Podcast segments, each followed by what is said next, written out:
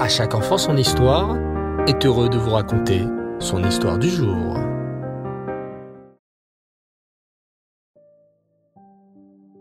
Bonsoir les enfants et Reftov.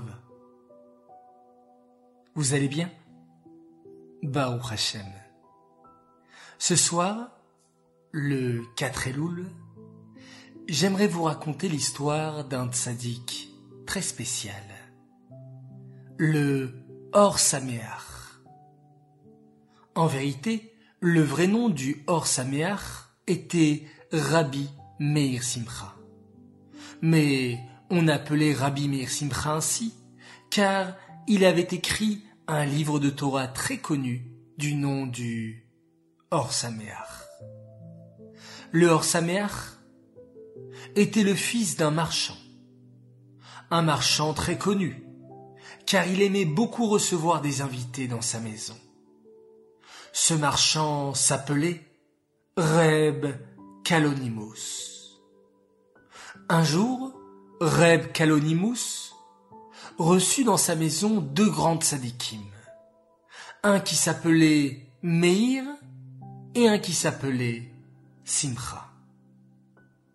Reb Kalonimus fut si gentil avec cette sadikim et s'occupa si bien d'eux qu'avant de partir, ces deux tzadikim le bénirent. Nous te souhaitons de donner naissance à un fils qui illuminera le monde par sa Torah. Et la bracha des tzadikim s'accomplit. Quelques mois plus tard, le gentil marchand Reb Kalonimus eut le bonheur d'avoir un petit garçon. Au moment de lui donner un nom, le jour de la Brit Mila, Reb Kalonimus réfléchit, puis s'exclama.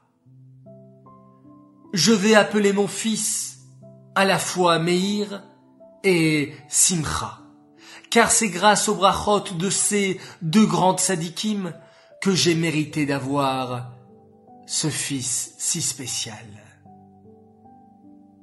Et c'est ainsi qu'on nomma l'enfant Meir Simcha. En grandissant, le petit Meir Simcha étudia de plus en plus de Torah, de tout son cœur. Mais un grave danger planait. À cette époque en Russie, toutes les familles juives avaient peur pour leurs enfants. Le méchant tsar avait en effet décrété une loi terrible. Il envoyait ses soldats russes dans toutes les maisons juives pour kidnapper les petits garçons juifs et en faire des cantonistes, des soldats de l'armée du tsar, et ainsi leur faire oublier la Torah. Les familles juives s'efforçaient de cacher leurs petits garçons, mais les soldats du tsar étaient malins. Ils venaient par surprise, parfois en pleine nuit, et se mettait à fouiller dans toute la maison.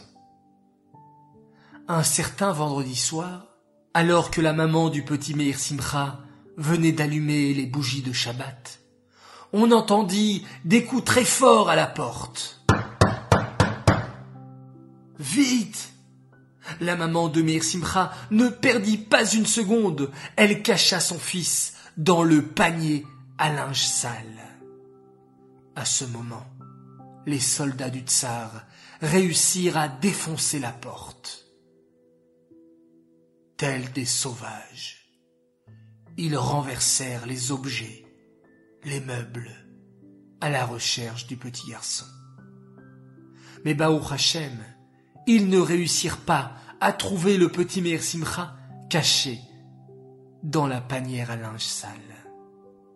Il avait alors huit ans et par un miracle d'Hachem, il réussit à ne pas se faire kidnapper et échappa au terrible décret des cantonistes. Plus tard, Meir Simcha se maria avec une très gentille femme. Sa femme voulait tant que son mari continue à étudier la Torah qu'elle ouvrit elle-même un petit magasin. Ainsi, Rav Meir Simcha pouvait passer ses jours et ses nuits à étudier la Torah. Plus tard, Rav Meir Simcha devint le Rav de la ville de Dvinsk.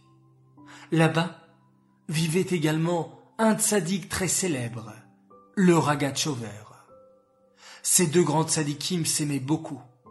Chaque fois qu'on allait poser une question au Ragatchover, le Ragatchover répondait Allez plutôt demander à mon ami, Rav Meir Simcha de Dvinsk. C'est un grand Talmid Et Rav Meir Simcha faisait la même chose. Quand survint la Première Guerre mondiale, il y eut de terribles bombardements dans la ville. Rav Meir Simcha aurait pu choisir de s'enfuir, mais il décida de rester pour ne pas abandonner les Juifs de Dvinsk.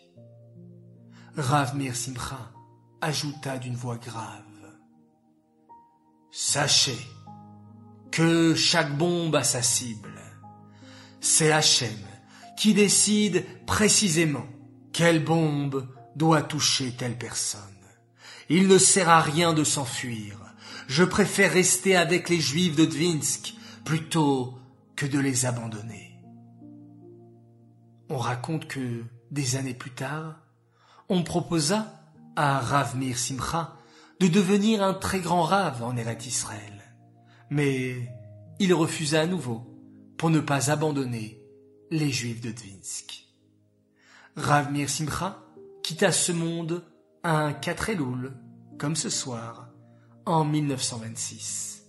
Il est enterré dans la ville de Dvinsk, actuellement en Lettonie. Voilà les enfants, l'histoire de ce soir. N'oubliez pas, si c'est possible, d'allumer une petite bougie en l'honneur de ce grand, de cet immense tzaddik. J'aimerais dédier cette histoire pour la réfoua chez les mains de Fabienne Alice, Battester, qu'Hachem lui accorde une longue vie en bonne santé. Amen. J'aimerais souhaiter un très grand Mazal Tov à un enfant exceptionnel. Il adore à chaque enfant son histoire. Il a fêté ses cinq ans ce vendredi et j'ai complètement oublié de lui souhaiter un méga génial bon anniversaire. Tu t'es sûrement reconnu? Oui, c'est toi. Yechiel Edelman.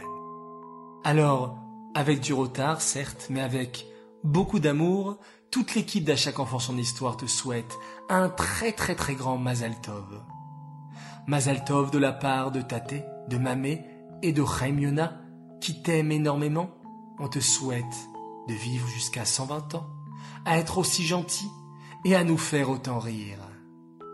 On te souhaite une belle rentrée pour le GAN 3. J'aimerais aussi souhaiter un immense Mazel Tov à une petite belle princesse qui a fêté elle aussi ses cinq ans hier et j'ai aussi oublié de le lui souhaiter.